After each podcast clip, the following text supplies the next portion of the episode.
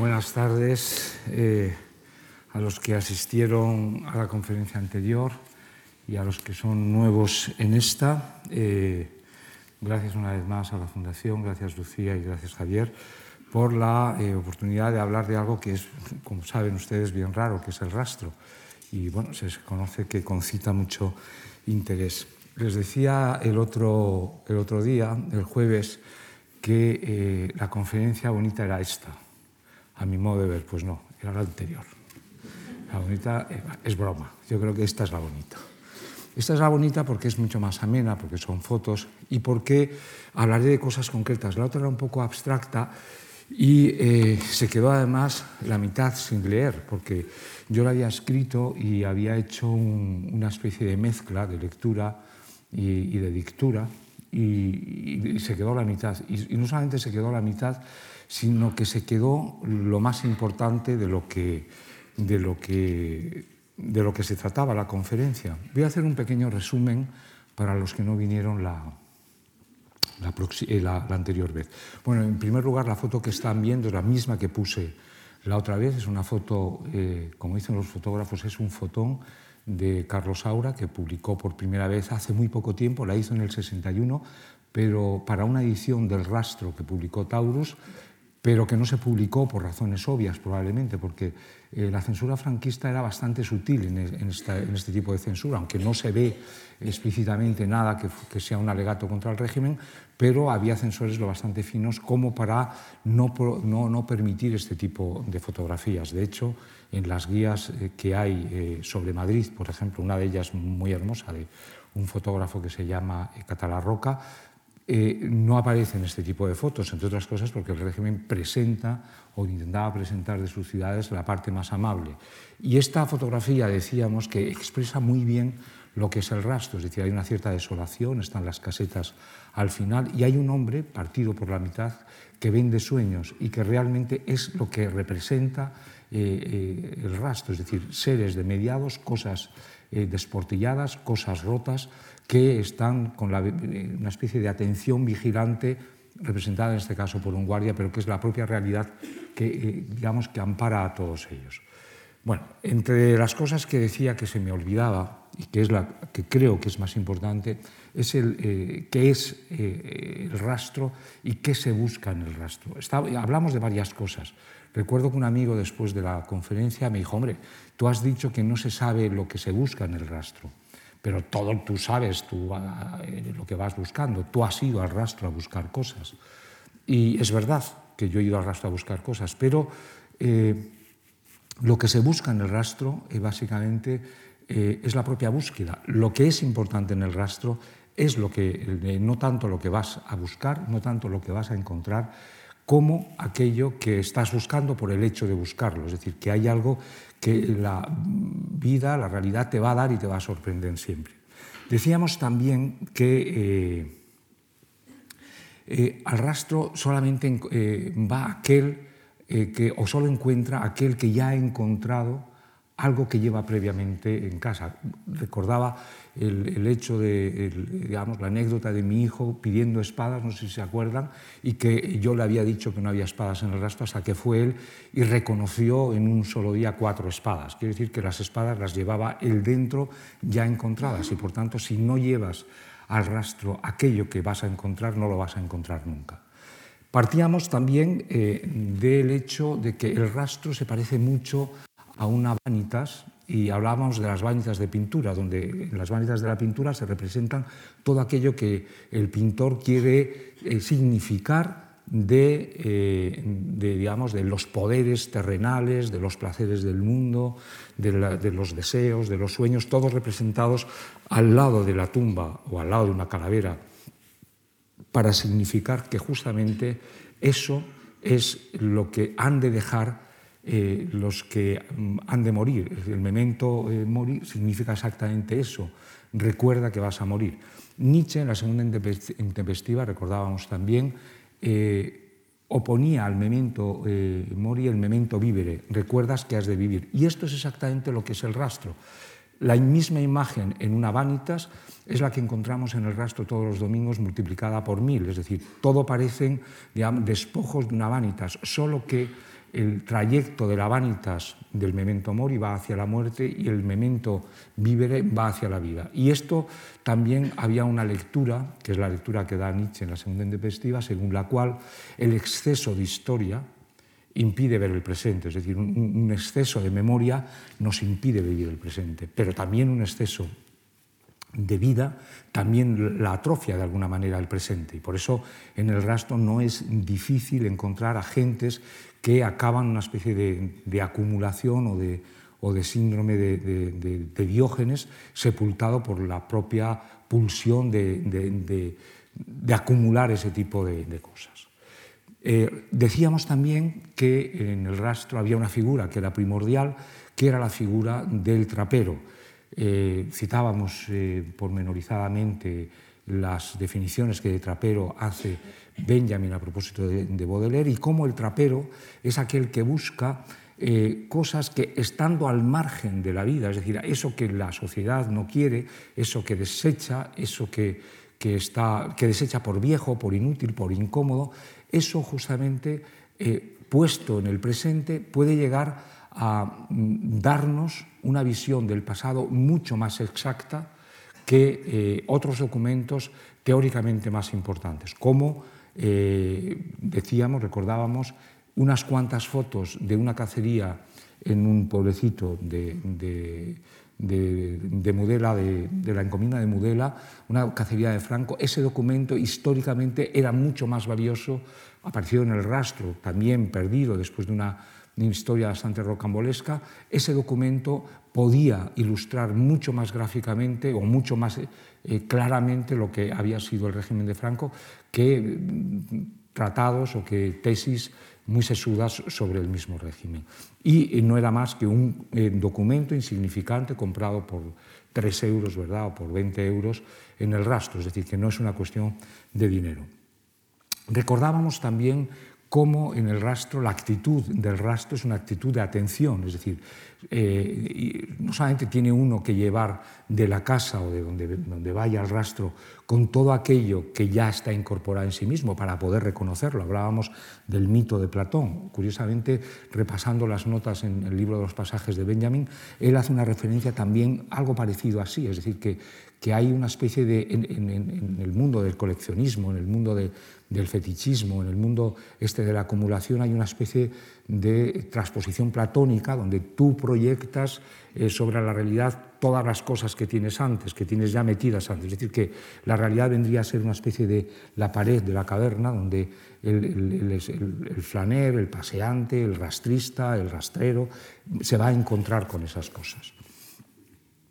Eh, y luego hablaba también, citaba, un libro porque hay unas ciertas semejanzas entre el cazador y el que va al rastro. De hecho, eh, eh, mi mujer, cada vez que voy al rastro desde hace 40 años, la frase con la que se despide esa mañana es buena pesca. Es decir, el pescador es siempre algo más pacífico que, y menos sangriento que el cazador, pero hay algo parecido entre lo que es el cazador y lo que es el, y lo que es el rastrero, el que va a buscar cosas. Pero a diferencia de lo que habla Ortega en su libro, que es, en su ensayo al, libro del Conde de Lleves, que es extraordinario y les recomiendo, eh, eh, hay algo que eh, no se produce nunca en el rastro y sí, en cambio, es una forma de conducta en el cazador. El cazador que va, les ponía el ejemplo, a cazar gamos a cazar lo que se cace en la Sierra de Gredos, bueno, puede encontrar ese gamo si tiene suerte, o ese corzo, o lo que vaya a cazar, puede encontrar incluso, decíamos, una liebre o un conejo, puede incluso eh, encontrar una vaca. Pero en primer lugar, no va a disparar nunca nada que no sea aquello a lo que va buscando. Es decir, eso es que hay como una norma escrita. Bueno, normalmente el que va a cazar un ciervo no, va, no le dispara a una paloma, no solamente porque la munición que lleva en la escopeta no está indicada para cazar la paloma, sino porque él va a otra cosa. Pero sobre todo, y es el hecho al que me refería, eh, en el libro, en el prólogo de Ortega, no menciona algo que sí es sustancial en el rastro, que es lo que eh, convierte el rastro en una especie de eh, lugar de deseo, lugar de tesoros, es decir, donde se produce la gente que va un poco el sueño de encontrar aquello que realmente no solamente cambie su vida, sino que cambie el mundo, es decir, hay una especie de esperanza romántica en el que va. Y es lo siguiente, es decir, el que va a la Sierra de Gredos lo que sabe que nunca va a encontrar es un tigre o un, elefante, porque no es el lugar donde se cazan tigres y elefantes, la Sierra de Gredos. Bueno, el que va al rastro sí puede encontrar un tigre y un elefante, en fin, no, no, no literales, pero sí entre las cosas que aparecen, sí puede encontrarlas. Y yo ponía el ejemplo de que eh, llevo 40 años esperando que un día salga el manuscrito de las Semanas del Jardín de Cervantes y, ¿por qué no,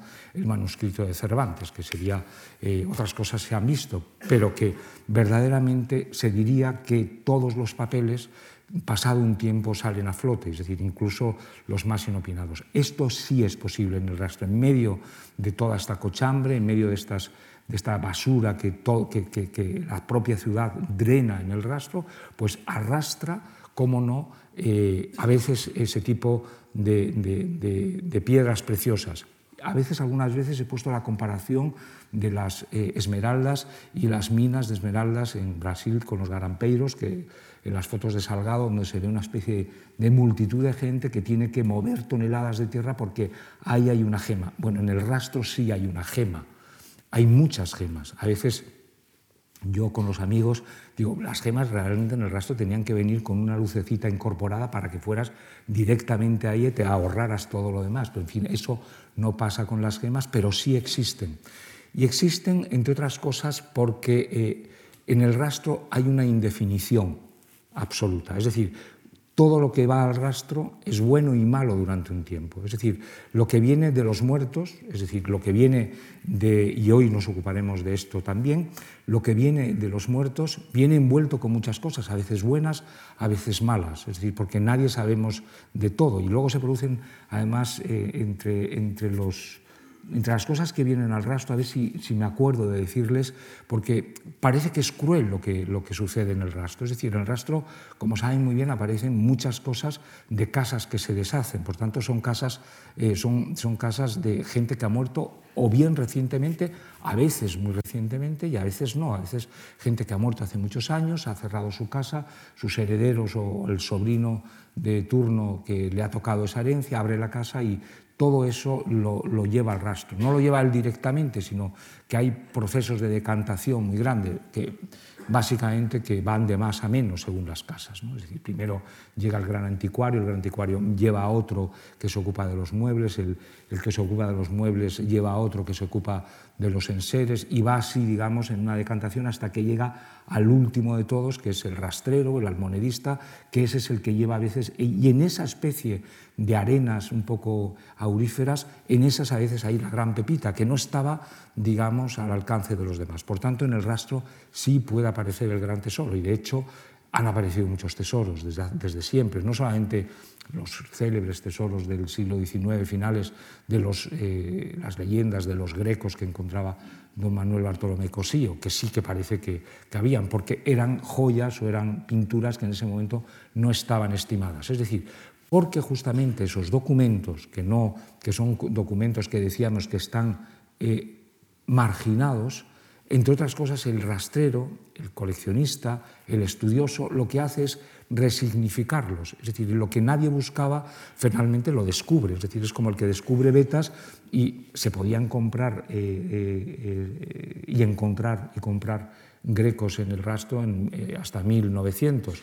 Luego ya no, porque todo el mundo aprendió a distinguir un greco del que no lo es y por tanto busca otros caminos para, digamos, derivar esos documentos, no solamente de barbarie, decíamos, sino también de paraíso, porque todo el rastro, y esto ya con esto termino el resumen, todo el rastro lo que, lo que produce es que no solamente eh, tiene un interés por los documentos de los que hablaba Benjamin, documentos de barbarie, sino que hay documentos realmente de un paraíso y por eso la gente que va al rastro es eh, en un movimiento feliz. Hay eh, muchísima gente cada domingo que va a pasar el rato y a pasar un buen rato precisamente porque tiene la esperanza de reencontrar paraísos perdidos. Y les recordaba la frase famosa eh, del rastro, la más famosa, uno como esto lo tuve yo de niño. Es decir, y esto es lo que hace que la sonrisa de los que van al rastro sea verdaderamente sincera, es decir, van verdaderamente encantados,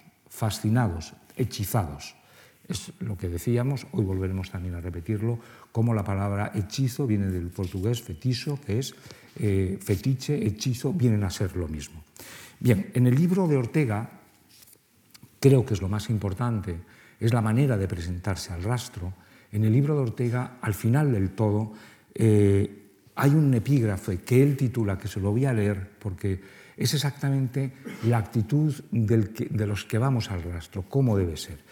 En ese, prólogo final, el epígrafe dice exactamente, cazador el hombre alerta, lo titula Ortega.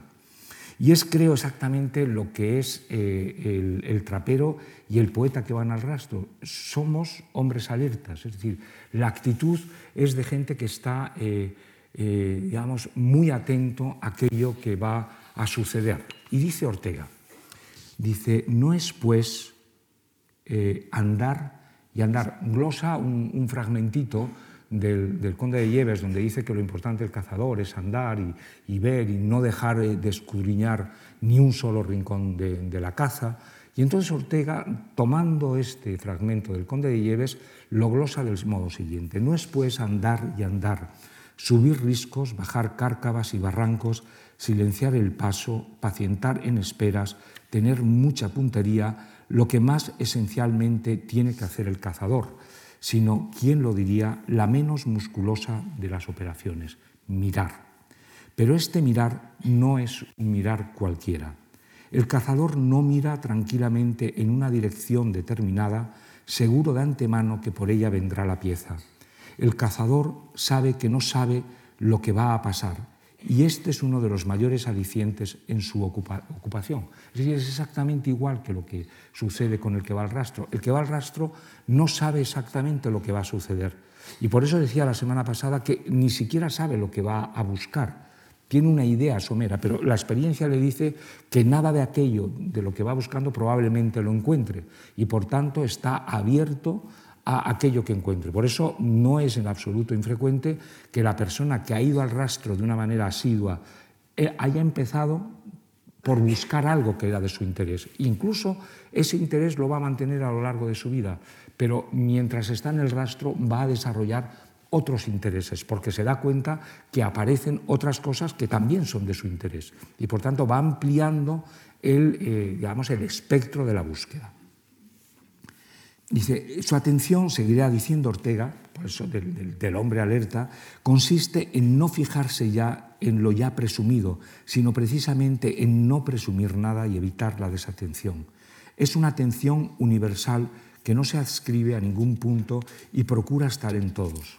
Para denominarla tenemos una palabra magnífica que conserva aún todo su sabor de vivacidad y de inminencia, alerta. El cazador es un hombre alerta esto es exactamente también lo que es el rastrero. Es la persona que va a, un lugar para no distraerse. O sea, por eso eh, al rastro hay que ir con gente que vaya atenta, porque como tengas a alguien que te distrae, te ha dado el rastro realmente. O sea, el rastro se va a lo que se va. es decir, que tú puedes hablar, tú puedes estar, pero a nosotros, Juan Manuel Bonet y a mí, eh, durante una época hacíamos de guías turísticos del rastro porque saben la gente que, que vamos, entonces se nos adosan y a veces eh, es muy desagradable porque te dan conversa. Primero quieren todos ir a desayunar, con lo cual, eh, fin, oye, tomamos un café, bueno, primero te vas a contagiar con las, con las miasmas del rastro, pero luego es que pierdes media hora y esas media hora son, son fundamentales. Y luego te distraen mucho, es decir, al rastro realmente va uno a lo que va, es decir, no, no va a pescar no va a cazar, lo que va es a mirar, como dice Ortega, un mirar con una atención diferente, porque si no se mira, en muy poco tiempo eso se deshace. Además, en el rastro, la vitalidad de lo que sucede es muy, es muy rápido, es decir, todo, todo lo que sucede eh, sucede en muy poco tiempo, sucede, yo diría que en una hora, hora y media. Eh, les voy a contar, antes de pasar a las, a las fotos, les voy a contar eh, un poquito cuáles son mis, mis hábitos en el rastro. Yo voy al rastro desde hace exactamente 40 años, fui del año 75 al 80 solo, no siempre, en el año 80 por una feliz coincidencia, eh, Juan Manuel Bonet era uno de esos trasnochadores y llegó al rastro a la hora en que no llegábamos nunca al rastro, que yo llegaba al rastro a las 12 o la 1 de la mañana, del mediodía, y ese día él, eh, una noche, llegó al rastro a las 8 de la mañana. Y entonces dio cuenta que el rastro de las 8 de la mañana, no, yo no debería decir esto porque me temo que el domingo todos ustedes van a ir al rastro, pero eh, estoy, estoy, digamos, tirando piedras contra... Pero como sé que es muy duro y porque sé que no se encuentra nada, se desanimarán exactamente a la semana siguiente, o sea que no me importa. Y eh, inmediatamente nos dimos cuenta que lo que sucedía sucedía muy pronto y muy temprano. Y una vez pasada una cierta hora, dos horas, eso, digamos, ya estaba dilucidado, ya estaba, ya estaba, ya estaba hecho.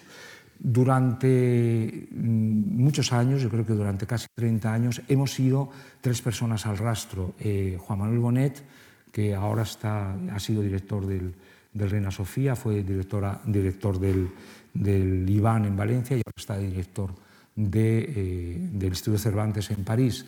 Y yo creo que tanto él como José Cereijo, la otra persona del, del, de la cuadrilla, éramos tres, eh, hicimos un, realmente un gran antent porque nos entendíamos muy bien y los intereses, aun siendo comunes, eh, digamos, había un cierto fair play y, y, y, bueno, como estoy en campaña electoral, no como el debate de ayer, ¿no? como un debate mucho más simpático y eh, el nuestro. Y vamos, digamos, eh, contribuyendo y avistándonos, porque eso es importante. Eh, Juan Manuel Bonet se fue a, París y me dejó solo.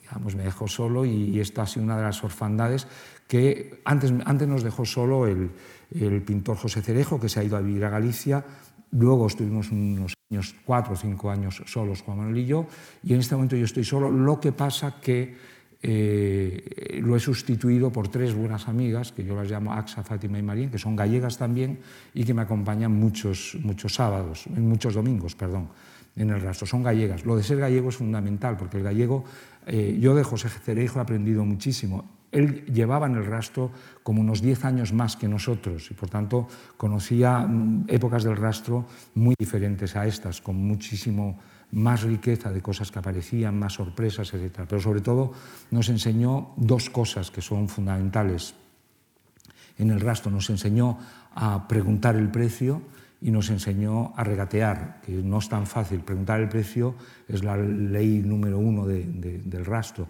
No se debe preguntar nunca el precio con lo que quieres comprar en la mano. Eso es jamás. O sea, tú ves una cosa que te interesa y la dejas en el suelo y preguntas. ¿Por qué? Porque vale menos en el suelo que en la mano. Y la otra, eh, la otra ley de oro es que eh, los demás preguntamos, eh, cuando iniciamos el regateo, por ejemplo, iniciamos eh, afirmando, ¿no? O, pero él siendo gallego lo hace de otra manera mucho más inteligente. Cualquier rastrero eh, te pregunta, ¿qué vale esto? 100. Eh, y tú inmediatamente vas de derecho y dices, no, pues le doy 20, 30, 50. No, un, un gallego como él no hace nunca esto. ¿Qué vale esto? Eh, 100. ¿Y por qué tan caro? Bueno, y, esto es exactamente, son enseñanzas que les parece, a mí me parecen eh, importantísimas, son 40 años de experiencia. Bueno, eh, el rastro ha conocido muchas, eh, antes de pasarles a, contar la historia del rastro, el rastro ha conocido muchas épocas. Ahora siempre, desde que yo eh, soy joven, estuve en el rastro, los, del rastro siempre hablan de que el rastro está en, las últimas y que está moribundo. Y es verdad que casi todos los alcaldes de Madrid, últimos por lo menos, han intentado cargárselo, porque, por razones diferentes. El primero creo que fue Tierno Galván, porque le, convencieron a alguien, le convenció a alguien mm, para que eh, primero quitara el rastro de los días de diarios.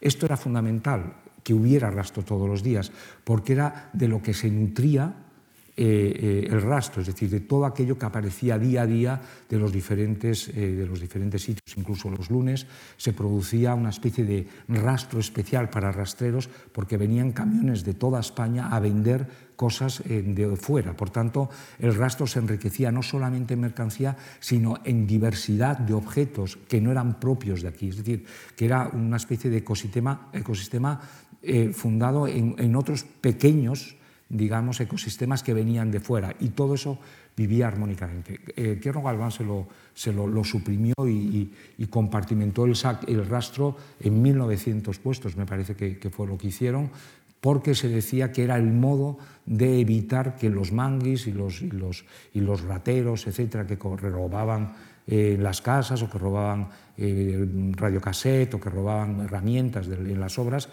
los vendieran en el rastro. Esto es absurdo porque eh, básicamente no, ha desaparecido el atrocinio en, Madrid porque no haya rastro, sino que estos buscarán seguramente otros sitios donde venderlos y el rastro, en cambio, sí ha padecido porque había mucho comercio legal de todo esto. dicho esto, eh, eh, vamos a ver eh, una serie de fotografías.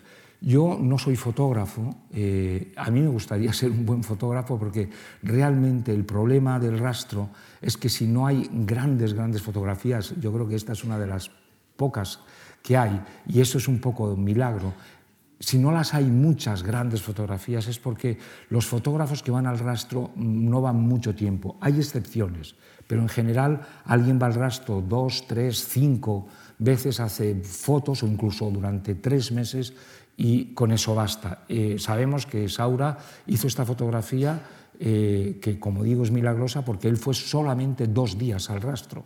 Y si vas dos días al rastro y haces esta fotografía, es como eh, mi mujer que solo ha ido una vez al rastro y encontró tres primeras ediciones de Juan Ramón Jiménez. Pero eso no pasa nunca, o sea, es decir, eso puede pasar una sola vez en la vida. Bueno, pues los fotógrafos les pasa lo mismo. Y digo que siento no ser un buen fotógrafo porque yo que sí he ido miles de veces al rastro, me he encontrado con muchas escenas que de haber sido un buen fotógrafo hubiera hecho grandes fotografías no las he hecho. Son fotografías especiales y son fotografías relativamente recientes. recientes quiere decir de los últimos 17 años, me parece. Es decir, desde que me regalaron la primera cámara eh, digital, que es la más cómoda. Yo antes no hubiera podido hacer esto que he hecho. Y ya con los móviles, eh, digamos, es todavía más cómodo. Pero eh, tenemos una paradoja, es decir, que ahora que todo el mundo tiene cámara y todo el mundo tiene móvil y todo el mundo puede hacer fotos, Curiosamente hay una, hay, una especie de prevención en el rastro. No es fácil hacer fotos. La gente, no le, la gente que está en el rastro no le gusta que le, que le, fotografíen ni a ellos ni, al, ni a la mercancía que expone. En muchos casos porque son mercancías dudosas, es verdad. Y por tanto no pueden saber, eh, no digo que vendan cosas robadas, sino que muchas veces no saben que venden cosas robadas. Y recuerdo una vez eh, a, Juan Manuel Bonet que compró eh, un plato de, de, Millares, de Manolo Millares, que era un, cargo, un plato costosísimo, pues un plato que valía un potosí realmente, por dos pesetas. Y ese plato, cuando habló con la viuda, le dijo exactamente, pues mira qué bien, porque se lo han robado a Fernández del Amo del chalet con toda su colección de platos hace dos semanas. Gracias a ese, a esa, digamos, a ese hallazgo, pues la policía recuperó parte del botín, pero bueno, nuestro amigo se quedó sin plato porque tuvo que devolverlo eh, con harto dolor de corazón. Y por eso los rastreros no suelen querer dejar que se, vean las cosas que tienen en su, en su rastro. Por tanto, ahora podemos hacer muchas fotografías, pero no es fácil hacerlas. Este tipo de fotografías que se hacían hace 40, eh, 50 años, en este momento yo, sinceramente, no, no digo que no pasen escenas parecidas a estas, en fin, no de esta crudeza, ¿no? pero sí hay, sí hay eh, muchos temas que se podrían eh, retratar y que no es fácil hacerlo, a menos que uno robe las fotos. Bueno, les dije el otro día que me había olvidado unas fotos de Ramón Gómez de la Serna. Les había dicho cómo Ramón Gómez de la Serna, en su libro, que es estupendo, él no había hecho un estudio propiamente del rastro, sino que lo que había reunido en su torreón de Velázquez y luego en la calle Hipólito Yrigoyen de Buenos Aires, una especie de rastro en, miniatura. Y se me había olvidado enseñarles las fotos. Bueno, esta es, este es Ramón. Es una foto que no sé si es, eh, está hecha en, en, Buenos Aires o está aquí, en Madrid. Se le ve muy gordo y bastante joven, puede ser que esté hecha y con la pajarita, que aquí se ve un poquito, puede ser que esté hecha en Madrid. Pero este es el despacho suyo de Buenos Aires. Como verán, es exactamente una almoneda que no se sabe muy bien cómo podía trabajar en ella, es decir, la, la atiborró realmente de todas esas cosas significativas. ¿no? Esto es su mesa de trabajo, que es eh, eso, una especie... El despacho se ha reconstruido dos veces, yo lo he visto dos veces y creo que ahora también está reconstruido, pero da mejor la impresión en estas fotografías porque en el, montaje que se hizo en el Conde Duque y, yo creo que en el Reina Sofía, quedaba el despacho montado, el despacho se donó a, a España y es propiedad del Estado español, pero eh, en un museo de paredes altas, etcétera, el, encanto que tenía el despacho desaparece, porque además era un despacho de fumador, y hay que imaginar que olería todo a tabaco y a, cenicero y frío y un poco a, eh, un poco a miasma, ¿no? porque no, no parece que eso esté muy ventilado. Bueno, esta es la primera fotografía de... Eh, bueno, las fotografías, les diré, son fotografías mías, no he retocado nunca, es decir, no, no, no he alterado la realidad para, para que pareciera más bonito. Son fotografías que me ha ayudado a escoger mi hijo, que es fotógrafo Rafael Trapiello, eh, entre 2.200, 2.500. Es muy difícil encontrar, eh, digamos, esas 60 fotografías. Yo he tratado de hacer una especie de fractal del rastro, es decir, de, que ustedes hagan una idea de todos los momentos del rastro metidos aquí. Esta fotografía, como ven, es exactamente el, arranque del rastro. Eh, el, mercado de Madrid, el rastro de Madrid, está como todos los mercados de las pulgas o todos los mercados ingleses, el Free Market o el Marché aux Puces, están en las afueras de la ciudad, es decir, en las puertas está en la Porte de Clignancourt, la Porte de Banff, o está cerca de Portobelo, que está cerca de, de, la, de Notting Hill Gate, están también eh, en Portaportes en Roma, es decir, todos los rastros se van siempre a las afueras de la ciudad, es decir, porque ahí es donde tiene lugar, es decir, es el paso digamos, antes de llegar al, basurero, antes de llegar, además, muy cerca de los cementerios, al lado del rastro de Madrid había un cementerio. Es decir, que en las ciudades es donde acaba todo y, por tanto, es donde acaba también la basura del rastro. El rastro de Madrid, para decirlo brevemente, hay, eh, dos o tres libritos donde vienen todos estos datos que no, no los voy a echar, pero para que se queden más o menos con una idea. Este rastro es un rastro como todos los rastros medievales que vienen de la época del siglo XIV, del siglo XV, que eran mercados de, comida, de calzado, eh, eh, básicamente, y que en, un momento determinado empiezan a aparecer cosas viejas. Primer, eh, la primera vez que se tiene noticia de que aparece en mercado de cosas viejas en el de Madrid en 1740. Y en el 1780 es la primera vez que se ve que hay una especie de costumbre o dispensa para que haya mercado los sábados, eh, perdón, los días festivos y los domingos. Por tanto, eh, tenían que hacer una dispensa porque había que, guardar las fiestas. ¿no? Eh, el, primer momento del, rastro, bueno, en el rastro hay que decir también otra cosa, es decir, para terminar, el rastro se llama rastro porque estaba justamente al lado de un matadero de reses y el arrastre de las reses es lo que queda de la palabra rastro. Y era un, sitio muy degradado de la ciudad. Y como en todos los sitios donde hay mataderos, hay matarifes, hay carniceros, hay gente, hay jiferos, hay gente de mal vivir que se decía entonces, alcohol, tabernas. Es decir, es un poco la parte más oscura de la ciudad.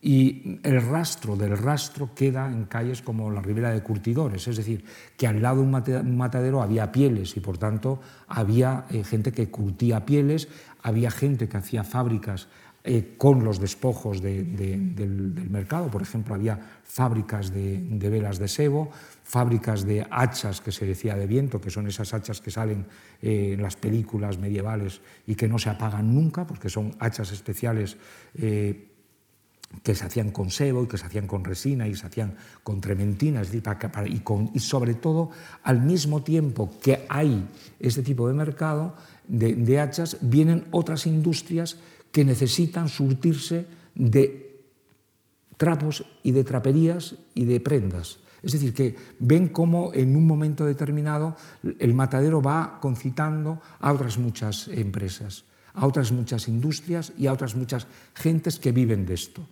inmediatamente ya el rastro pasa a ser un lugar de mercado de cosas, eh, digamos, eh, de primera necesidad, pasan a ser el mercado de, de, trapos, traperos y prenderías, de prendas, y poco a poco empiezan a salir objetos eh, que son viejos, que todavía se usan por su, eh, digamos, por su uso, es decir, se alarga su uso. La gente que va, porque son muy pobres, porque la población que vive en estos arrabales de Madrid es pobre y, bueno, necesitan eh, necesitan una silla, necesitan un vaso.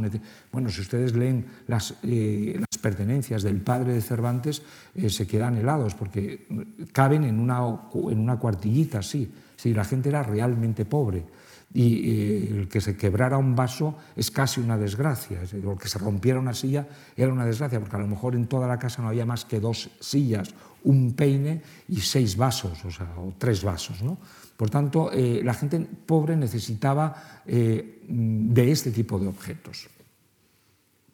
Este es parte del desembalaje. En los desembalajes siempre hay un, un, lado, digamos, surrealista, eh, y bueno, que, que, te llama la atención. Es decir, que a mí me gustaría que no solamente ir buscando libros, ir buscando papeles, sino ser un fotógrafo de verdad para solo mirar este tipo de fotografías que están constantemente apareciendo. Hay algunas más llamativas que otras, como estas, ¿no? pero Quizás lo más bonito, o por lo menos de las cosas más bonitas para mí del rastro, es la entrada en el rastro de, invierno con estas hogueras donde la gente se calienta. Ahora ya no se hacen, pero yo recuerdo que estaba todo el campillo y todo, y todo el Vara del Rey con muchísimas fogatas en, en su día. Seguramente la gente ahora viene más caliente de casa y no necesita tanto esto, ¿no? pero esto era bastante frecuente en, en, el, en el caso de los de, las gentes y se organizaban muchas conversaciones al lado de, estas fogatas o eh, había como una cierta hermandad, se diría que la, lumbre, el fuego hermana a las gentes. Hay una escena muy bonita contada por Stendhal de Napoleón en la campaña rusa, cómo se acerca, en fin, no, no, no ustedes lo conocerán seguramente. Bueno, el, eh, a diferencia de, bueno, el trapero, la figura del trapero, que es exactamente esta, decíamos que era la, es la figura del, del, del, poeta también, es decir, es aquel que arrastra y que se lleva, digamos, eh, todas las cosas, y esta es, esta es una figura eterna. Es verdad que cada vez se ven menos este tipo de figuras arrastrando su carrillo, etcétera, pero diría, ¿van a desaparecer? Pues no, siempre quedará alguien que representa, porque es exactamente la esencia, igual que habrá un poeta, siempre habrá un trapero eh, llevando digamos, eh, esos tesoros que además él los lleva en, envueltos. Voy a ir muy deprisa porque si no veo que no me da a dar tiempo. Eh, bueno, este es, eh, a diferencia de otros rastros del mundo, donde hay cubierto, el rastro de Madrid se caracteriza porque es un rastro al aire libre y eso creo que es muy hermoso, porque digamos, le da al, rastro una alegría que no tienen otros mercados que yo conozco, ¿no? donde se cubren con toldos, etcétera, como el de las pulgas o portobelo. Y lo que hay, eh, es una, una especie de, de, de, hermosura, porque se tapan cuando hay, cuando hay lluvia no hay rastro, pero a veces eh, la gente antes de salir al rastro mira al cielo para saber si hay o no. Y en ese momento todas las cosas, eh, digamos, todos los rastros se parecen un poco. Esta es una de mis fotos eh, preferidas porque es realmente bastante poética, es decir, hay, eh, hay debajo de, esa, de, esa, de ese plástico realmente puede haber todo. Y esa es un poco la imagen también del rastro, es decir, el rastro eh, contiene todo, hay, solamente hay que esperar y ver, ¿no? esperar que se levante la, el plástico y, y verlo. Bueno, hay, esta es una foto de tránsito. Hay, es muy gracioso porque cuando se están poniendo los, puestos eh, hay un problema entre la ficción y la realidad y es que eh, llega un momento en que el rastro no sabe si lo que es real y lo que no es real. Yo creo que viene representado un poco en esta, en esta foto, que hay una silla vacía y un señor que tiene el, el brazo que parece que está también sentado en otra silla eh, al lado haciendo tertulia. ¿no?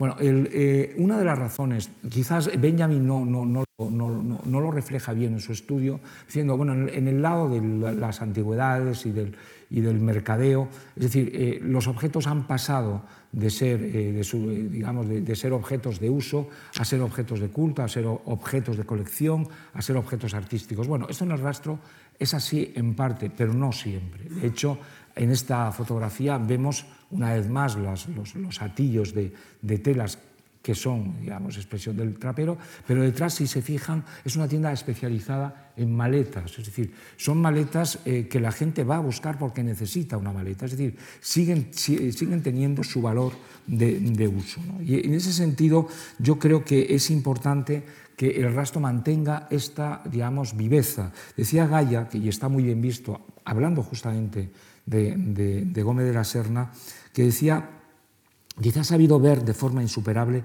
cómo todas las cosas allí expuestas, aunque estén destrozadas y hechas migas, están sin embargo vivas, incluso movibles, mientras que lo que encontramos en las tiendas de los anticuarios no son más que eso, antigüedades. Yo creo que esta es una, una distinción bastante eh, exacta entre lo que es una cosa vieja y lo que es una cosa antigua. En el rastro se dan, eh, aparecen muchas cosas antiguas, pero la poesía de las cosas viejas es que las cosas viejas diríamos que todavía están en uso, en cambio que las, eh, las, las, eh, las antigüedades ya no, han, digamos, han, han, dejado de, vivir, es decir, han, han, hecho renuncia a su vida, es decir, hay, algo en ellas mucho más marmóreo, mucho más alabastrino. En cambio, en las cosas estas desportilladas todavía nos remiten a la, a la, a la vida.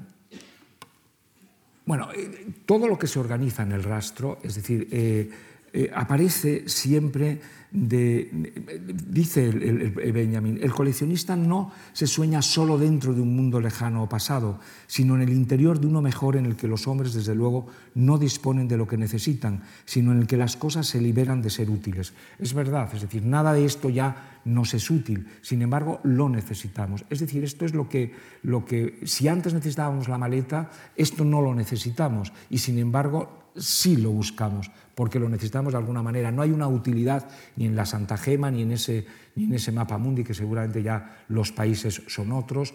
Y luego también el rastro tiene esa especie de poesía que es accidental puramente, ¿no? por ejemplo, esos dos mundos que parecen los pechos, Dios me perdone, de Santa Gema. ¿no? Eh, bueno, el, los encierres es, un, es un, algo básico en el rastro. El encierre es donde guarda la gente del rastro guarda sus cosas, es decir, sus pocas pertenencias que saca eh, o que, cada domingo y que es a donde las lleva durante la semana. Y si ven en ese, esa especie de covachuela, yo, he entrado una vez en ese sitio y hay una especie de laberinto lleno de encierres de muchas gentes, donde tienen algo de, de, cueva, eh, no digo de Alibaba, pero sí de cueva misteriosa. Y si se dan cuenta como los cuadros que hay en la pared pegados y el hombre que está metiendo vienen a participar de la misma fantasmagoría.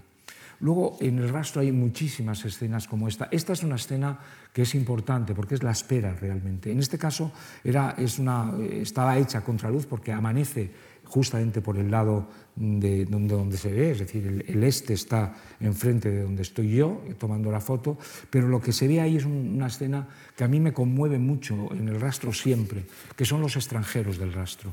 En el rastro hay, eh, digamos, los pobres de ahora, son en España ya no son tanto los españoles, que también hay muchos pobres, como pobres de fuera. Pobres de Rumanía, pobres de, África, pobres de Marruecos, pobres de, de, de, Sudamérica, muchos, que van al rastro justamente a lo que iban los españoles de hace 300 años al rastro, es decir, a comprar aquello que necesitan. Y ahí está, a veces van todos ellos porque no tienen dónde estar. Y van, se ven familias enteras de peruanos, de ecuatorianos, de marroquíes, de, de, en este caso de rumanos. ¿no? Y, había, es una escena realmente conmovedora, o sea, que, que a lo mejor luego todos eh, estos tienen unas vidas poco ejemplares, pero que ahí lo que representan es exactamente la espera mm, que es fundamental en el rastro. En el rastro hay algo de espera, es decir, algo de espera como en el cazador y como en el pescador. El tema de las... Aquí hay lo mismo, es decir, una espera diferente. En este caso son dos rastreros, dos gentes que, que están hablando y que están esperando, con un, una especie de muñeca que también espera. El, asunto de las muñecas es, eh, es, eh, mm, es un clásico, es decir, y luego, si me da tiempo, le explicaré por qué hay tantas muñecas en el rastro. Bueno, este, eh, es un, en el rastro aparecen cosas rarísimas, no se sabe de dónde puede salir esto, es decir, dónde pueden salir estos 50 relojes que están solo un par de domingos y luego desaparecen y no se sabe dónde van. Bueno, eh, seguramente a colecciones. Se denomina coleccionista, dice Benjamin, aquella persona que posee un interés muy vivo y a veces apasionado, en cualquier caso exclusivo, por un cierto género de objetos y que busca tener el mayor número posible de ellos, formándose de este modo una especie de museo privado especializado. La pasión por coleccionar resulta muy poderosa y presenta un cierto carácter de primitivismo instintivo. Se observa, en efecto, incluso en el caso de los animales que reúnen en sus nidos o en sus madrigueras objetos de un cierto tipo de a veces inútiles. Las colecciones de las urracas son bien conocidas, no se dice. Y eh, Benjamin compara un poco eh, las urracas y los animales que acumulan cosas en, el, en, el, en, el, en, los nidos con estos coleccionistas que coleccionan cosas absolutamente por su brillo, por su, por su, por, porque son llamativas. Y esto eh, hace iguales, digamos, dice él, a, los animales y a, y a, las personas. Por eso él habla de cierto de cierto primitivismo. Bueno, eh, ahí yo les recomiendo novelas de, sobre coleccionistas estupendas, El primo Pons de, de Balzac o el, aficionado a las estampas, de, que son los cuadros de Domier. Domier hizo muchísimas estampas sobre coleccionistas de estampas y, son bonitas de ver, y eh, Los despojos de Poynton de Henry James. Bueno, en el rastro eh, fundamentales son las personas. Este es un gitano eh, maravilloso, eh, eh, un hombre muy religioso, como es bastante frecuente en los gitanos, que son evangélicos, me parece, o evangelistas, no sé exactamente, me disculpa si hay alguno aquí. es la honradez absoluta. Es decir, esta es exactamente la seriedad absoluta. Lo conozco desde hace 40 años, conocí a su tío, conocí a su familia, y es exactamente, está uno tratando con alguien realmente de palabra, Sí, alguien que, que, no que es frecuente en el rastro. Por eso cuando a veces el rastro tiene la gente que te quieren engañar, que te quieren no, eso, eso no es así. No es así, es decir, puede ser el peor rastrero, pero en el rastro se dan este tipo de personas que, eh, en medio de esa desolación pues tiene algo. Y él, bueno, eh, este, espero que no me esté escuchando porque se, se, se, se, le daría un poco de vergüenza. Pero este está hecha en su, en su, en su puesto, y, eh, y, real, y bueno, ese, ese, brotecillo que hay verde atrás, pues es exactamente también algo que es muy bonito en el rastro, es decir, donde no hay nada, al contrario, siempre brota algo que es muy, muy hermoso, un, un geranio, un, una mirada, un, algo.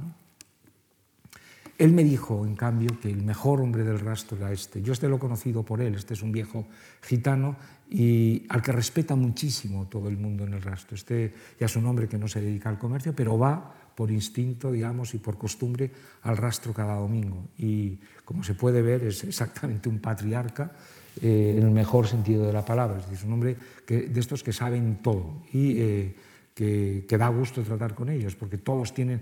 Estos, los que tendrían que ser literatos son ellos, y escribir las memorias, porque entran en todas las casas, eh, ellos tienen clientes desde hace muchos años y conocen probablemente la segunda vía eh, o la segunda novela de Madrid, la que no sale, porque realmente no está, pero como son tan honestos y tan leales, a mí no me la cuentan. Pero vamos, yo estoy deseando que algún día me la cuente para poder escribirla. Bueno, esta foto yo es una de mis preferidas. Esta foto es un puzzle, es un puzzle antiguo, pero eh, que viene a expresar exactamente lo que es el rastro. El que va al rastro, digamos, mm, todo el mundo vamos a intentar recomponer eh, las cosas del rastro. Bueno, en, en, el puzzle este lo que es más bonito es que primero hay dos piezas que no van a aparecer nunca, pero está, fíjense, sobre el suelo, que a su vez es otro puzzle. El suelo está tan machacado que parece otro puzzle que están intentando, eh, eh, digamos, está intentando... Eh, es que no, no, no, sale, me parece.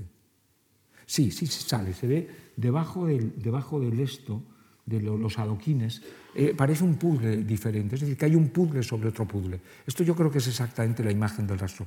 Voy a pasarlas muy rápido porque me parece que no nos van a echar.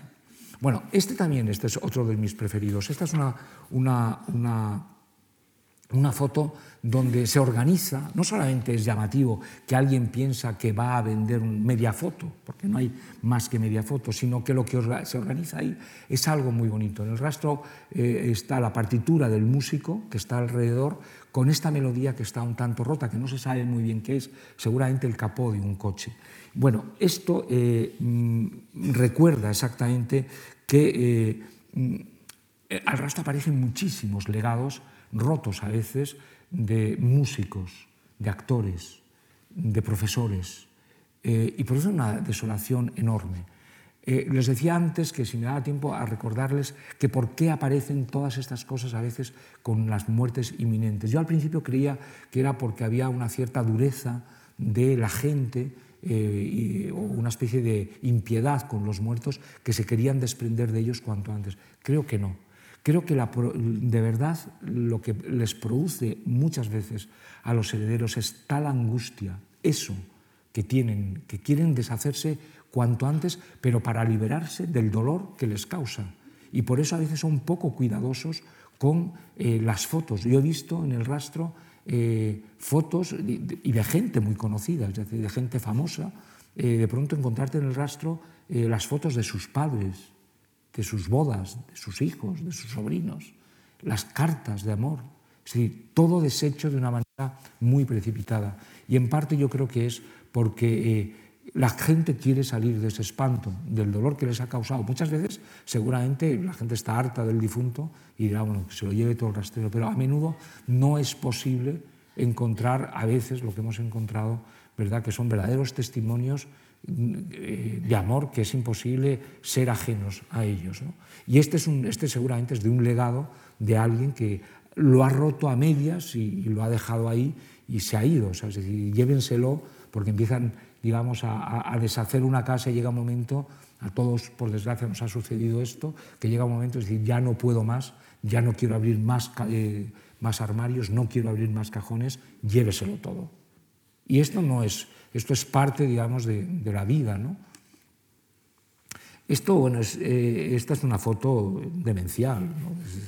Eh, las alas que pude adquirir, creo que dice ahí en un momento determinado Gómez de la Serna en el, libro, en el rastro, él hablaba de las alas blancas, ¿no? que vio unas alas blancas. Estas son obviamente llenas de piojos, pero eh, como del ángel caído.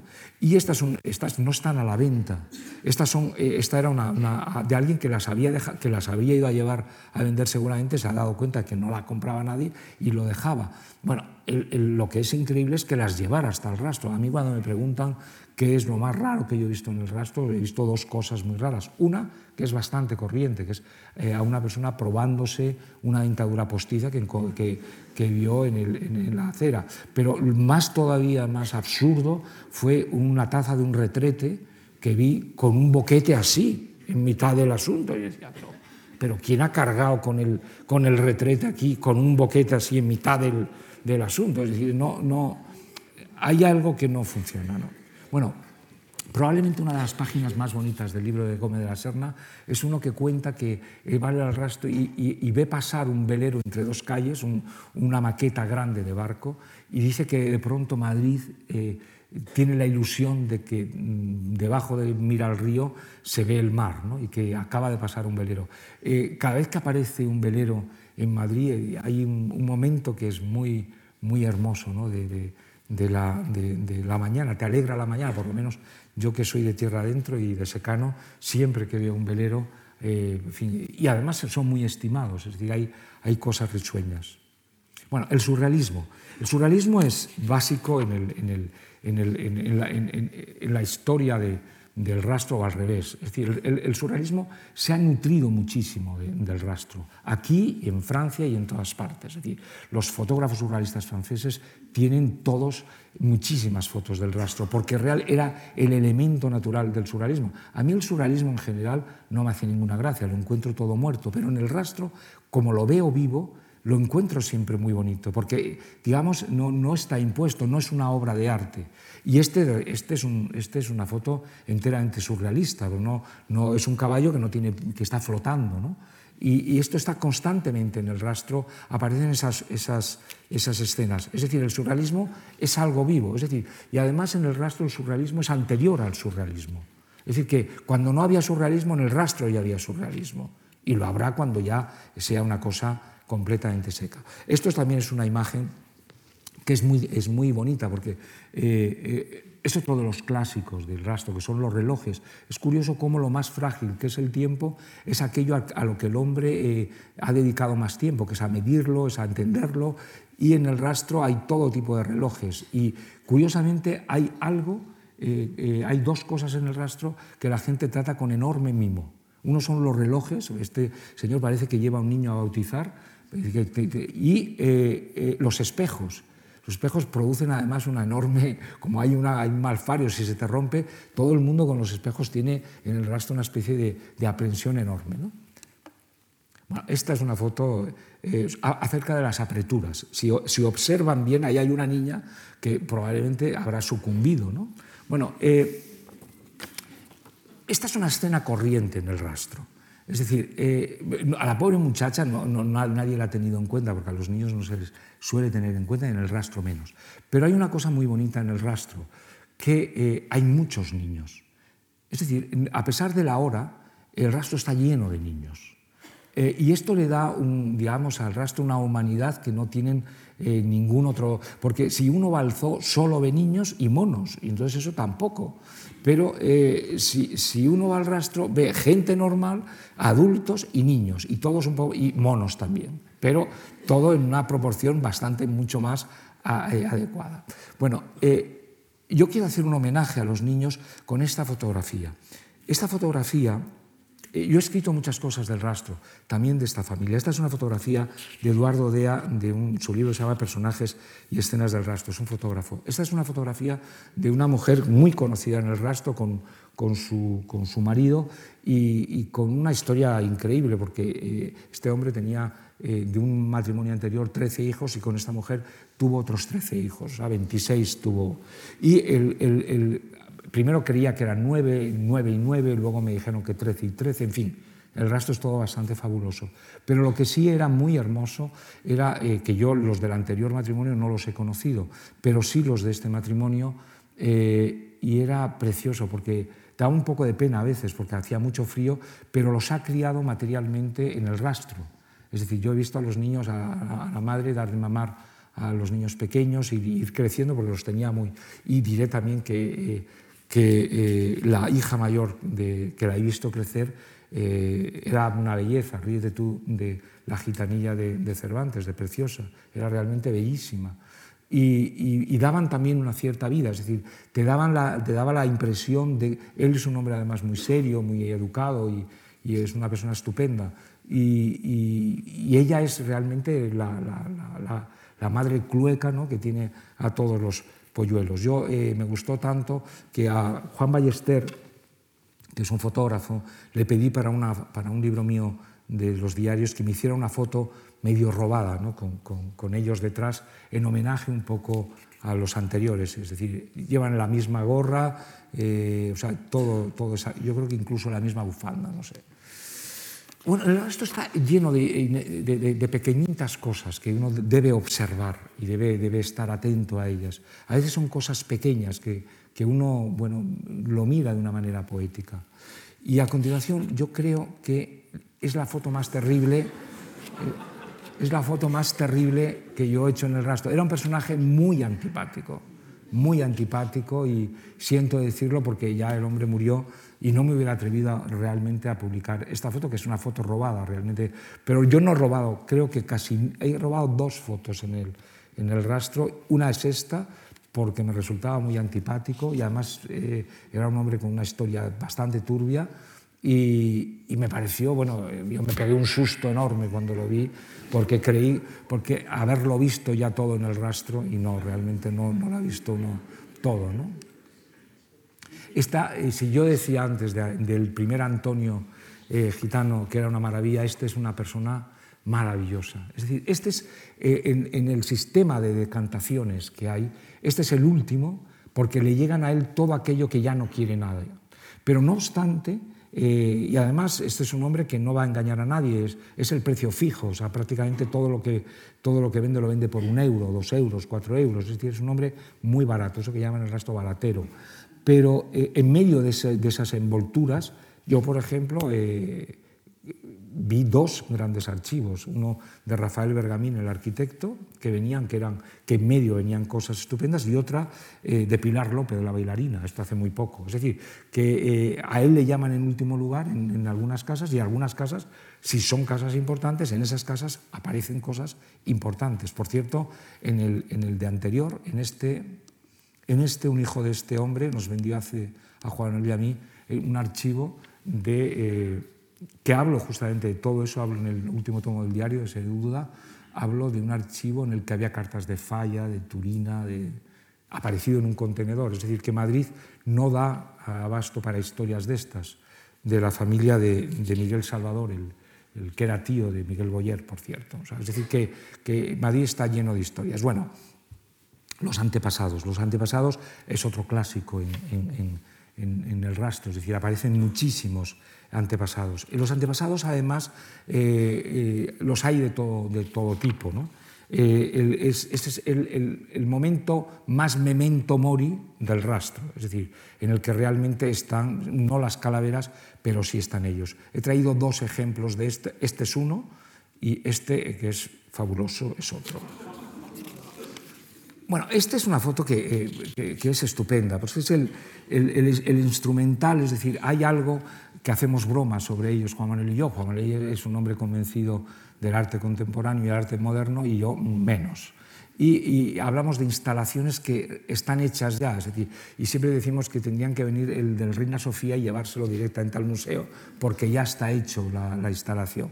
Y hay algo también muy lírico en ello. Y yo lo traigo aquí no tanto porque porque por el orden, por la lírica de, de construir esas rosas con, con, las fotos, sino porque otra vez el surrealismo, igual que en el surrealismo, eh, tiene sentido la instalación si, si está hecha de verdad, si no está hecha con pretensiones artísticas. ¿no? Por eso las otras camelancias pues, eh, me, me, gustan menos. Bueno, y este es el clásico de, eh, del rastro. En el rastro hay una especie de, de, de construcción de muñecas desde los tiempos inmemoriales. Y, y, pasa lo mismo, es decir, hay detrás de cada, de cada persona de estas hay una especie de lírica ¿verdad? Para, para deconstruir. Y esto es un clásico tanto como que esta foto, por ejemplo, que es de, es de, de Saura, viene a demostrar que lo de las muñecas es una verdadera obsesión. Hay, creo, algunas cosas que perviven, que por eso se conservan, no se destruyen nunca en el rastro. Son las postales que recuerdan siempre momentos felices y son los juguetes y son las muñecas. Nadie adulto se atreve a destruir aquello con lo que ha sido feliz. Y por eso vemos tantas muñecas, tantos juguetes y tantas tarjetas postales en el rastro. Bueno, y luego a veces en el, en el, en el, en el rastro se producen eh, ciertos momentos de, de, de, de, verdadera poesía. Si ven aquí hay una jaula vacía, hay un acordeón eh, y hay un caldero, pero sobre todo es el acordeón y la jaula. Es decir, como si la jaula eh, hubiera contenido en algún tiempo el acordeón el acordeón se ha salido. Y esto me recuerda justamente a la viñeta que hay en el último tomo de mi diario, que es una viñeta de Gaia, que se ve una jaula vacía y un pájaro que está encima de la jaula para recordarnos justamente que es libre, que no está ahí. Y aquí pasa exactamente lo mismo. Es una imagen que me gusta mucho porque lo que se nos está diciendo es que la música es libre que la música no se puede y que el rastro tiene una melodía que va y viene por las calles del rastro, en medio de toda esa cochambre siempre hay una, una melodía bonita. Bueno, les voy a contar esta historia, esta es la otra foto robada. Esta señora tiene muy mal humor eh, y no quería que nunca se le, hiciera, se le hagan fotos. Bueno, y el domingo pasado, es decir, antes de ayer, yo estaba haciendo otras fotos conozco desde hace 40 años y todo el mundo que ha ido al rastro la conoce porque es la que vende la música. Y eh, me vio hacer fotos y me dijo, no, a mí no me haga fotos, con muy mal humor, dice, o me da usted un euro. Entonces yo le dije, pero yo ya le he hecho fotos a usted. dice, ah, sí, ¿me has hecho fotos y no me has dado el euro? Entonces yo saqué el euro y le di el euro, yo tengo fotos. Y me dejó sacarle todas estas fotos. Bueno, eh, pero lo mejor de toda la historia, que no les voy a contar porque nos van a echar en efecto, es que durante una hora me ha contado su vida. Y es el euro mejor invertido en mi vida. Porque es una vida maravillosa, realmente contada como no se pueden figurar. O sea, ríete tú de las vidas de Maroja ni de Galdós. Bueno, en el rastro luego hay, eh, como digo, instantes que que, son graciosos, o sea, este, estas, estas especies de gallinas y el hombre de atrás que también parece como una gallina, son, son cosas que, eh, que suceden. El clásico de, Nos echan, yo creo. El, el, el, clásico, otro de los clásicos que ha aparecido mucho es la religión en el rastro. Y todas las cosas que llegan al rastro acaban teniendo una especie de impronta eh, como la sábana santa de, Turín. Es decir, y, en la pared hay una, pero en, la realidad hay otra, y todo que llega al rastro deja su propia impronta, o bien en la mirada, o bien en las cosas, o bien en el, en digamos, en, en el sitio donde están. Eh, es lo mismo, es decir, este, este, es una escena eh, arriba, tomada en la parte de arriba, donde en el rastro pasan muchas cosas al mismo tiempo. Esta es una foto donde ven el que vende rastro, el San Francisco, la persona que sube por la calle, están constantemente pasando cosas. Este es un hombre que, que no vende los... Eh, bueno, esto fue una, una, de las cosas peores que le sucedió al rastro, cuando el rastro podían venderse animales, ¿no? O sea, este no vende sus galgos, este es una persona, es un rastrero muy conocido y que lleva de vez en cuando sus galgos y, yo le he visto alguna vez en la iglesia de San Antón llevando eh, a, a, bendecir otros animales que tiene, porque digamos es, son los últimos que viven en contacto todavía en Madrid con animales y de una manera más o menos eh, como se vivía antes. Ya les digo, yo al resto voy a comprar básicamente libros, pero casi siempre lo que compro, entre comillas, son este tipo de escenas, que son las que en el fondo me divierten más, las historias, las historias que me cuenta este hombre, las historias que me cuenta la mujer de los discos que se llamaba Amparo, se llama Amparo, etc. Luego también el rastro se ordena, me gusta mucho lo que aparece como falso y, de pronto tiene algo de, de, puesta en escena, o sea, porque parece que lleva una especie de toga romana. Esta es una foto que eh, Almodóvar ni soñando podía pensarla, porque lo que es bonito es que lo de todo sobre mi madre aparece su madre, pero sin brazos. ¿no? Y, eh, bueno, que cada cual, eh, cada cual saque las conclusiones que quiera. Pero esto además es muy importante, porque esta escena probablemente a lo mejor dura tres minutos o dos minutos, porque esto no va a quedarse ahí, sino que el del rastro ha puesto, está haciendo el, el desembalaje, que es como llaman ellos, y lo ha dejado en un minuto ahí mientras hace otras cosas y luego eso se desorganiza y vuelve a ser otra cosa. Por tanto, digamos que lo que tiene apasionante en el rastro es exactamente todo, que toda esta cochambre a veces se ordena de una manera muy bonita, es decir, y muy, muy poética y muy, muy espontánea y muy viva. ¿no?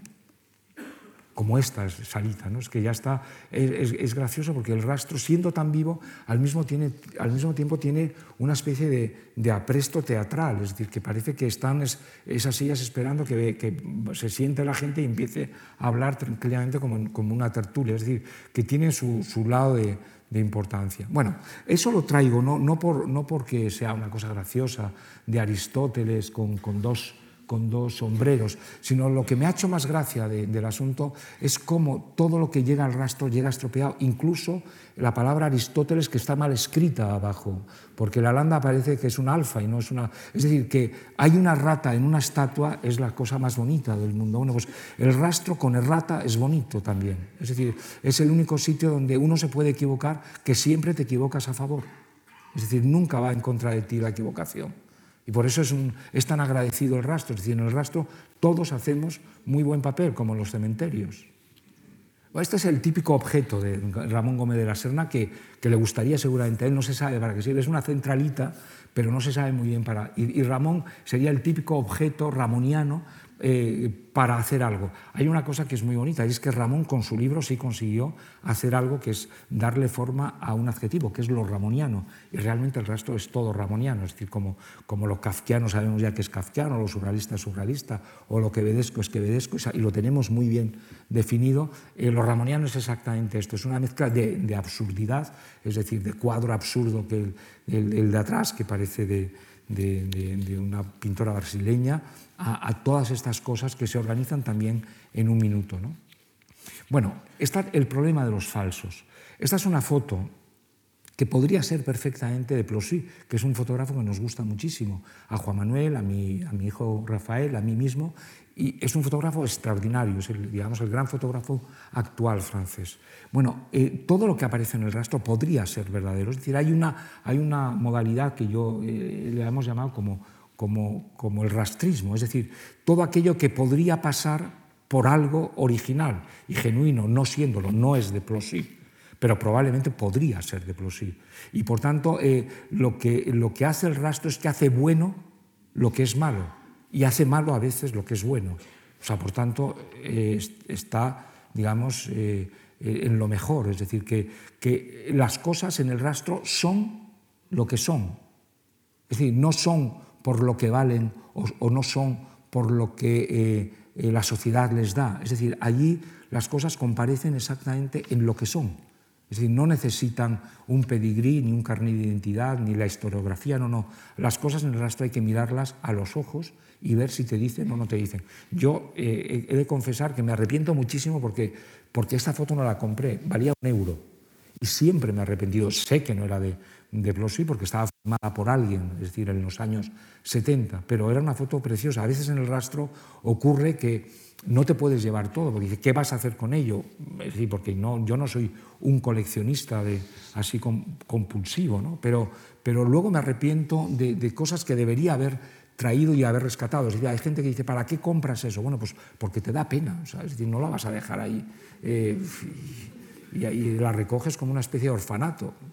Bueno, esta es una, esta es una máquina de, escribir eh, eh, que la traigo justamente porque eh, representa muy bien lo que es la poesía del rastro del vendedor. Es decir, esta es una máquina que está estupenda, pero si uno la fuera a comprar, no solamente porque es una máquina de guerra, en el sentido de que tiene la mitad de las de las teclas las tiene vendadas, ¿no? es como que viene del, del, frente de batalla. No, no por eso, sino porque me imagino lo que diría el hombre que la vende, que es la típica, digamos, eh, conversación.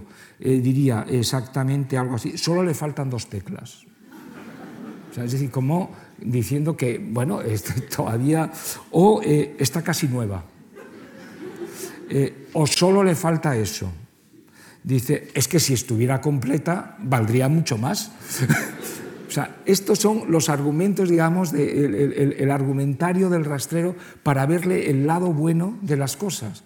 Y esto me gusta también porque deberíamos aplicarlo también a las personas. O sea, casi todas las personas que conozco yo, a todas les faltan dos teclas, empezando por mí. Entonces, eh, creo que esta, eh, esta, foto nos ayudaría a convivir a todo el mundo mucho más. Bueno, esta es una foto. Eh, en Madrid era, muy Madrid era un, un, poblachón manchego y mientras fue un poblachón manchego y tenía labor en los, en los diferentes, pues en Arganda, en los Carabancheles, en, en Navalcarnero, pues las cosas del campo venían a Madrid. Ya no, porque las cosas del campo ya no hay labor prácticamente hasta 30, 40 kilómetros de Madrid y las cosas ya no vuelven aquí, ya no, ya no vienen al resto.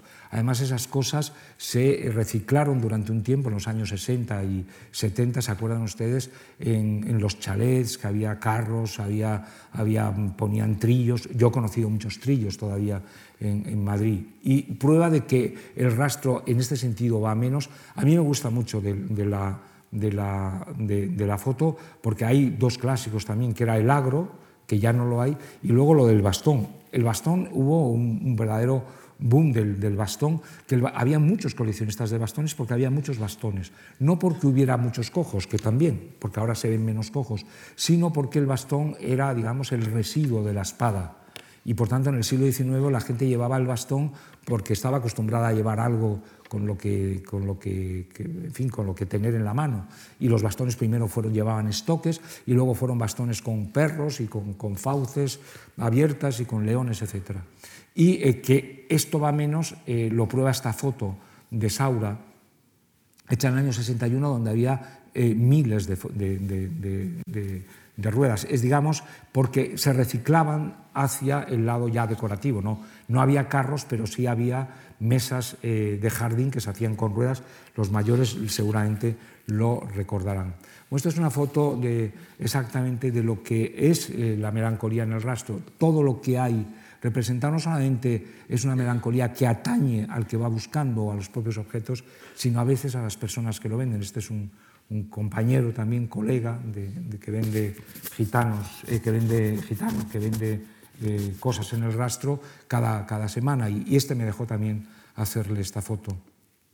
Bueno, el otro día se me olvidó también esta fotografía. Lo he traído por lo que es la espera, es decir, esto es parte de la espera y parte de la melancolía, pero parte de la melancolía es esta foto, que están, estas fotos están hechas también por Ricardo Dea y son, están hechas a lo largo de 10 años si observan los objetos que hay en la pared y en el suelo, son los mismos a lo largo de 10 años. Hay un, hay un, San Isidro, hay un cuadro de flores en el fondo y parte de los objetos, los calderos son los mismos. A estos les hemos conocido. Bueno, esto pone melancólico a cualquiera realmente. O sea, 10 años vendiendo algo que no se vende. Y este es el aspecto que tenía el rastro cuando nosotros empezamos hace 40 años. Estas eran unas casas que eran del ayuntamiento, que tiró, porque eran donde estaban los... y que tenía todavía Madrid un, cierto aspecto de pueblo y esto pues, ha desaparecido para siempre, es decir, el rastro ahora será otro, pero en aquel momento aquí era donde vendían, era al final de la ribera de curtidores, que era donde vendían la chatarra, los mármoles, estaban las lápidas que robaban de los cementerios que se desmontaban, iba mucho, en la escena esa de la colmena, ¿se acuerdan cuando eh, Paco Raval empieza a tocar por debajo de la mesa y dice, esto estamos en un cementerio? Bueno, ahí se compraban todas las, las lápidas aquellas. Eh, bueno, es eh, lo de los santos eh, y, los objetos de culto que han dejado de ser culto para ser cosas de, pues de, decoración. ¿no? Bueno, lo, voy a pasar muy deprisa porque yo me parece que no, ya, ya no voy a hacer comentarios. Bueno, esta es, esta es estupenda. Esto es como dice, como dice Ramón, eh, Gómez de la Serna son las muñecas coritas o en cueros que aparecen en el rastro, que también es otro clásico, pero en este caso es hay una cosa brutal, porque le falta eso que, les hacía sonar o llorar. Yo no sé si las muñecas están o hemos avanzado, yo supongo que habremos avanzado mucho en esto. Y entramos en el feísmo, el feísmo y en los maniquíes. Eh, el, propio, el, propio, el propio Ramón Gómez de la Serna habla mucho del fetichismo, ¿no? y el fetichismo eh, es importante. Eh, les decía que era de la palabra feticho, que es hechizo, y eh, tiene que ver en parte con, se lo voy a leer porque está mejor expresado que, lo que, que si yo lo voy a, a, contar peor.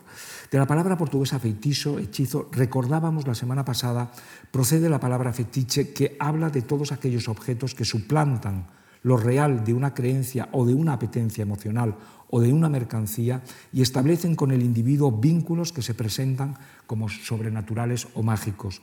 Tanto si hablamos del capitalista eh, por la mercancía que sustrae, del que disfrutan los obreros que fabrican, es decir, la, mercancía es un fetiche para el capitalista y, por eso lo apetecen los obreros a los que se les sustrae, tanto si es eh, el, amor eh, por una muñeca de cera o un maniquí que alguien no podría sentir ese amor por una mujer de carne y hueso y fue Freud quien identificó el fetichismo en quienes llevan su deseo a un objeto o a una parte del cuerpo de una persona. Es decir, Marx identifica el fetichismo en las mercancías, Freud identifica el, fetichismo en los objetos. Bueno, todos esos objetos del rastro, eh, en concretamente el maniquí es el clásico de los fetichismos. Ramón Gómez de la Serna tiene muchísimas páginas dedicadas a, su muñeca de cera, que yo la verdad podía haber eh, fotografiado y traerles, pero eh, era más o menos como esta. hay una, especie de, de amor, es decir, de, páginas de amor de, Ramón sobre su fetiche, sobre su muñeca. ¿no? El, el, el, asunto, el tema de los maniquíes en el rastro o el, negociado de los maniquíes es extensísimo porque no se destruyen, yo creo que se reproducen entre ellos porque cada día hay más y más y no, no sabemos eh, cómo.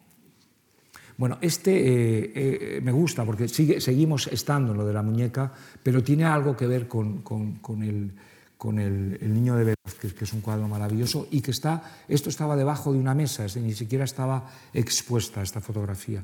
Y me recuerda muchísimo a, una cosa que nos contaba José Cereijo de un jefe que tuvo, que se enteró de que iba al rastro todos los domingos, entonces era todos los días, y le dijo muy serio, y se ha quedado como una frase hecha para nosotros cada vez que nos vamos a otro país o a otro rastro, la repetimos, y le dijo, oye, me, han dicho que vas al rastro todos los domingos. Dice, sí, sí.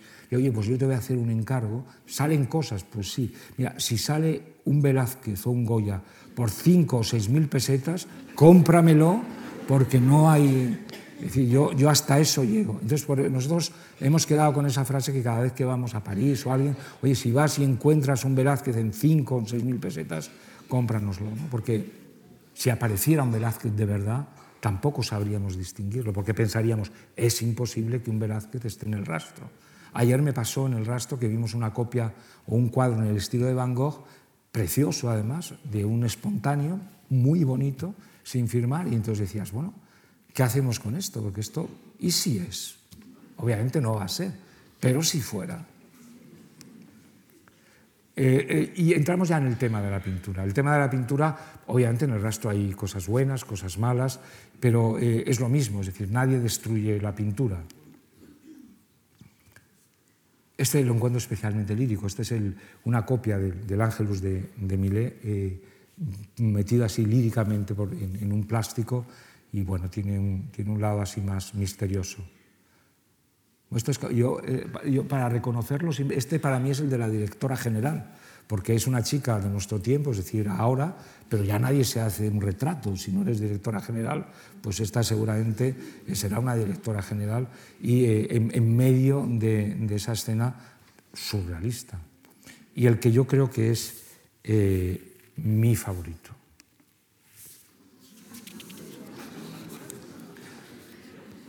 Que este es como una especie de crítica de arte a todo el movimiento moderno hecho por un espontáneo, pero no crean que está mal hecho, ¿eh? porque es que eh, pone incluso abstracto al pintor. O sea, es decir, que no se sabe por qué el pintor es abstracto y la modelo no. porque cabría pensar que el pintor fuera, eh, digamos, figurativo, ¿no? fuera real. ¿no? Este tampoco, te debería haberlo comprado, ¿no? pero pero lleva a casa con esto Miriam y... Bueno, y este está el capítulo de la política. El, capítulo de la política es un clásico, es decir, obviamente ha habido 40 años de, dictadura y, inmediatamente y además eh, muy represiva en, muchos aspectos. Y en el momento que murió Franco eh, salió todo esto a la luz y de una manera muy devaluada. Por tanto, es muy frecuente volver a encontrar política, sobre todo de la época franquista, menos de la época republicana, porque está muy buscada, eh, y, muy poco ya de la época, eh, digamos, de la época del 19. Pero eh, hay muchísimo Franco todavía, y como digo, muy devaluado. Esta es una foto especialmente que me gusta, porque hay muchas cosas de guerra todavía. Estas son dos correajes, de, obviamente, de falange, ¿no? y que tenían un lado así como una especie de nido de sierpes, ¿no? y bueno, no, no, hago más literatura de esto. esta es una foto que eh, es actual, esta es de como hace dos años, y nunca he sabido si la eh, mujer que pone todos estos Franco ha muerto es porque lo reivindica o porque está tan contenta que se lo quiere recordar a todo el mundo que Franco ha muerto de verdad. Que han pasado 40 años y si no se lo cree, mire usted, estas estas cosas que tiene eh, el rastro que es muy misterioso. Nunca me he atrevido a preguntarle si es una convencida de Franco o de lo contrario, porque podría ser también de lo contrario. Y esto es un trozo de un cartel encontrado, que aunque sea un trozo, la presencia obviamente es muy evidente. Esto es un cartel además probablemente de, o de guerra o de muy poquito después de la guerra porque es un Franco muy joven. Y estos son más personajes del rastro. Lo he puesto al lado de, Franco porque, porque si Franco le da algo, ver un ruso que se dan realmente eh, muy al lado. ¿no? Este es un, gran librero, que también amigo, eh, son personajes. De, este es una persona estupenda y, bueno, que, que nos, nos soporta desde hace muchos años también nuestras manías. Todos somos un poco maniáticos en el rastro. Y esta es la primera persona por la que fuimos al rastro. Este es la persona que encontró Juan Albonet ese día que volvía de, por la noche, porque tenía una biblioteca, le entró una biblioteca que como nunca hemos vuelto a ver en el rastro. Es decir, todo aquello que estábamos buscando porque no había ni en librerías, ni en bibliotecas, ni en ninguna parte.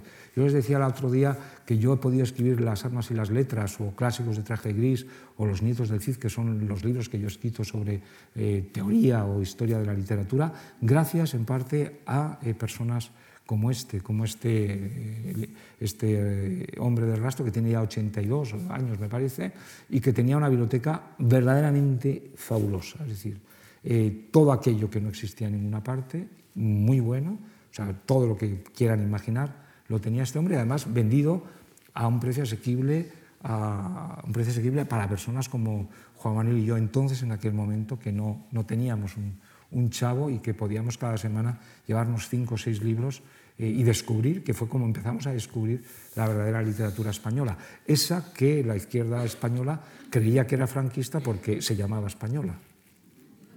Estos son dos maravillosos amigos del rastro que me gustan mucho. Les tengo que preguntar por qué lo de recuperaciones tomé me parece bonito, como, porque es lo que hago yo también. Es decir, yo recupero la, realidad. Y, son dos personas, ellos tienen una chatarrería, pero en el rastro venden libros, solamente venden libros, porque él es un gran lector y le gusta mucho la literatura y, por amor a, la literatura vende por distracción, porque no lo necesita. No digo que sea un hombre rico, pues seguramente lo es, pero eh, no necesita en absoluto eh, vender en el rastro, pero lo hace justamente por, por pasar la mañana, por, por, por, dar a conocer la literatura que le entra en su, en su chatarrería y por ver a los amigos. ¿no? Y este exactamente igual, es decir, es una persona maravillosa. Que nosotros en el rastro, digamos, eh, hay 1.900 puestos, pero yo decía el otro día que vemos a 15 o 20 amigos y, y 40 o 50 puestos nada más. Y estos son los tres eh, de la cuadrilla. Una foto de Juan Ballester, el de la derecha, el de la izquierda es eh, Juan El Bonet, el del medio es José Cereijo y el otro eh, un servidor. Y esta es una foto con Juan Manuel, hecha también de Ballester. La ha traído porque es la corrala, la última corrala que quedaba en el rastro, realmente como en el siglo XVIII. Luego entró la, el municipio, el ayuntamiento, y todo esto ha desaparecido. Todo este sabor que tenía pues se ha ido. Ahí es eh, justamente, eh, yo creo que en la puerta de esta corrala es donde tiene Solana el cuadro que vimos el otro día maravilloso del rastro. Eh, y, ese ambiente, digamos, que tenía, pues realmente es mucho más aséptico ahora. Es decir, y, en el rastro, como decíamos antes, tiene que también quedar el ambiente. Bueno, este es el momento probablemente más bonito del, del, del rastro, cuando empieza a amanecer y, encuentra uno pues, eh, eh, todo de, fin, la mañana realmente pura, es decir, y, huela fresco, y tanto en invierno como, como en verano, y, todo lo que sucede sucede eh, de otra manera. Yo tengo un poema justamente a los gorriones de, este árbol que hay ahí. Faltan algunos que no han llegado, pero no importa. No, no, había, había otros más, pero no, no importa, no importa porque realmente al rastro eh, vamos a buscar, pero no sabemos qué. Eh, siempre nos falta algo. Lo que encontramos es porque ya lo llevábamos, pero lo que sí puedo decir después de 40 años es que eh, todo lo que he encontrado me ha hecho lo que soy, pero también sé que todo lo que no he encontrado me está esperando y, y esto está sin resolver. Yo esta mañana he leído un haiku, como dirían otros, un haiku breve, eh, de Basho, que es el, gran eh, japonés, que decía exactamente así, y se puede aplicar al rastro. La gota de rocío lava siempre la suciedad del mundo. Yo creo que podríamos decir, la aurora del campillo lava siempre la suciedad del rastro. Nada más.